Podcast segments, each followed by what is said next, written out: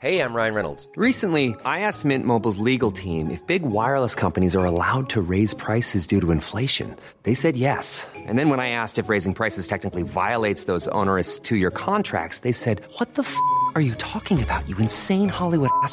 So to recap, we're cutting the price of Mint Unlimited from $30 a month to just $15 a month. Give it a try at mintmobile.com slash switch. $45 upfront for three months plus taxes and fees. Promo rate for new customers for limited time. Unlimited more than 40 gigabytes per month. Slows. Full terms at mintmobile.com.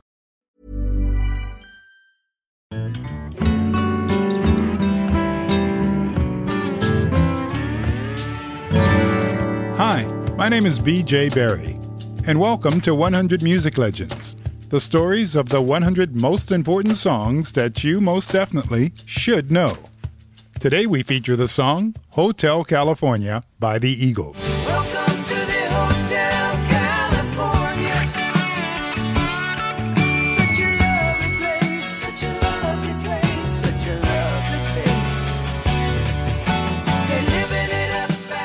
Even today, Hotel California is played every 11 minutes on American radio, several decades after its release, and that has created cult groups thirsting for an answer. What does this song actually mean? What's it about? One of the writers of the song, singer drummer Don Henley, told the Australian journalist Tara Brown The song? It means different things to different people, you know. There seem to be quite a lot of different meanings to a lot of different people. There are, and some of them are just insane, but, uh, but that's okay. Sometimes songs can be obscure or even metaphoric. Today, the only thing that remains of the story is what the two alpha members and or band members claim to be the truth. It turns out to be a very clever story and as well a strategic one. The two self-proclaimed bosses of the Eagles, Don Henley and Glenn Frey, like to say that the impulse came because they wanted to do something cool like Steely Dan, of whom they were both big fans.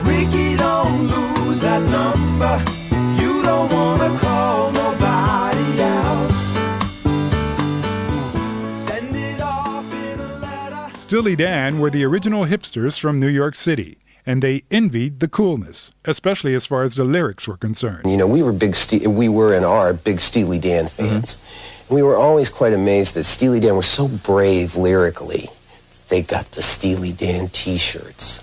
You know, li- they had lines in their songs that we would sort of looked at ourselves and says, "Whoa, would we have put that in one of our songs?" As Glenn Frey told USA Today, that's exactly what they wanted to try mysterious lyrics that leave everything open.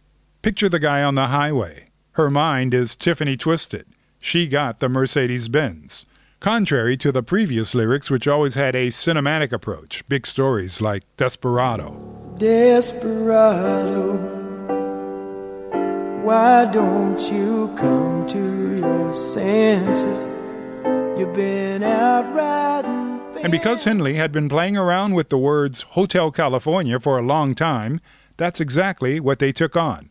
At least that's the official version from Glenn Frey. He likes to conceal the fact that the actual impulse for the song came from a completely different source. That might be because this person was the hate cap par excellence for Glenn Frey, and we're talking about guitarist Don Felder. If you listen to the song Hotel California, you could say that the song owes its origin to a rattlesnake. I know, you're saying, huh? But okay, first, hear me out. It all begins with Don Felder and the Eagles on the third album, On the Border. There was a song that demanded a slide guitar.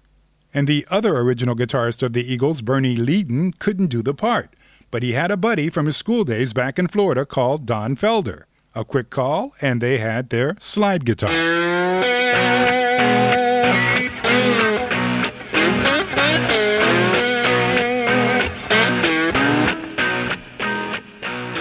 And Don Felder had a new job the very next day fifth man of the Eagles, or you could say the fifth wheel on a car. Ultimately, his constant personal quarrel with Glenn Frey was also the reason for the first Eagles breakup back in 1980. But I know you're still asking, what in the world does this have to do with rattlesnakes? Well, Felder had a house in Topanga Canyon near Los Angeles, where he lived with his wife and child, a hip area for showbiz people. His wife, however, panicked when she had her baby lying on a blanket while in the garden. She discovered a rattlesnake next to the baby.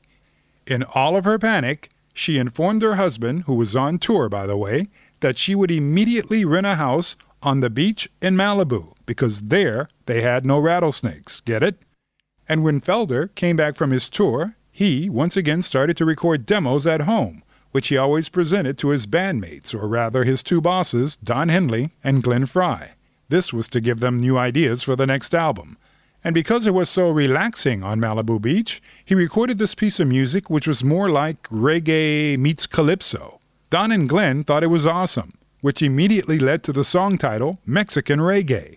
And then, of course, came the attempt to write mysterious Steely Dan type lyrics to a title like Mexican Reggae, maybe not that easy. So Mexican Reggae was changed to Hotel California, and that became the monster hit on a monster album, by the way, that is ranked third on the top list by the Recording Industry Association. Number two is Michael Jackson's Thriller. And yes, listen and marvel, number one was and still is the greatest hits album of 1975 by the Eagles. So the guys were good businessmen. But finally, this immense success broke them. Now the follow up album was under extreme pressure to succeed.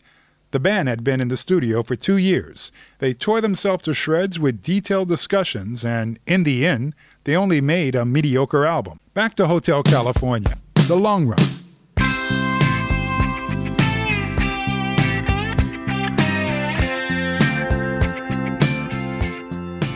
There still is the question what's the song about? What does it mean?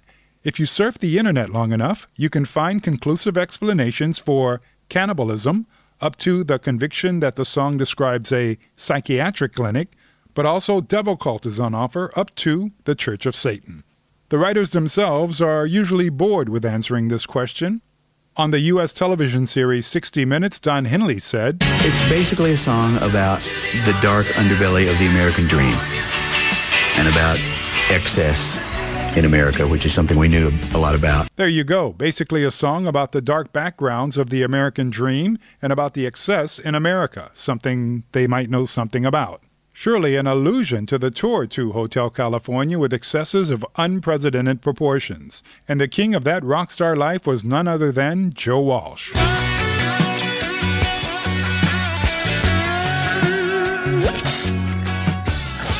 Was an iconic lick from the final solo, a string slider by Joe Walsh, who replaced founding member Bernie Leadon on guitar. And Joe Walsh was the frontman for the Eagles' tour excesses. He once said in an interview that he was drunk only once in his life, and that was from the early 1970s to the early 1990s. And in this condition, it was also supported by cocaine. Joe was not the kind of guy that would walk his way down a hallway in a hotel to get over to the next room but rather he would pull out a chainsaw and cut his way through the walls. As the Eagles would say, Joe helped to remodel hotel rooms. They earned millions and they just simply took care of the cost and problems. And exactly that kind of indulgence is what this song is kind of all about. Beyond that, Hotel California is simply a great song. It involves you from the very first four bars. And the argument between the three writers, Henley, Frey, and Felder, don't really change the fact that it was just a great song, every 390 seconds of it. When was the last time you gave Hotel California a good listen? Give it a shot. And hopefully, Joe Walsh won't be in the room next door to you with a chainsaw trying to remodel your situation, if you know what I mean. Welcome to the Hotel California. Before we let you go, we'd like to remind you to subscribe to this podcast. Check out our playlist on Apple Music and Spotify. And while you're there, Make a song suggestion. Go to 100greatsongs.com. We'll see you the next time.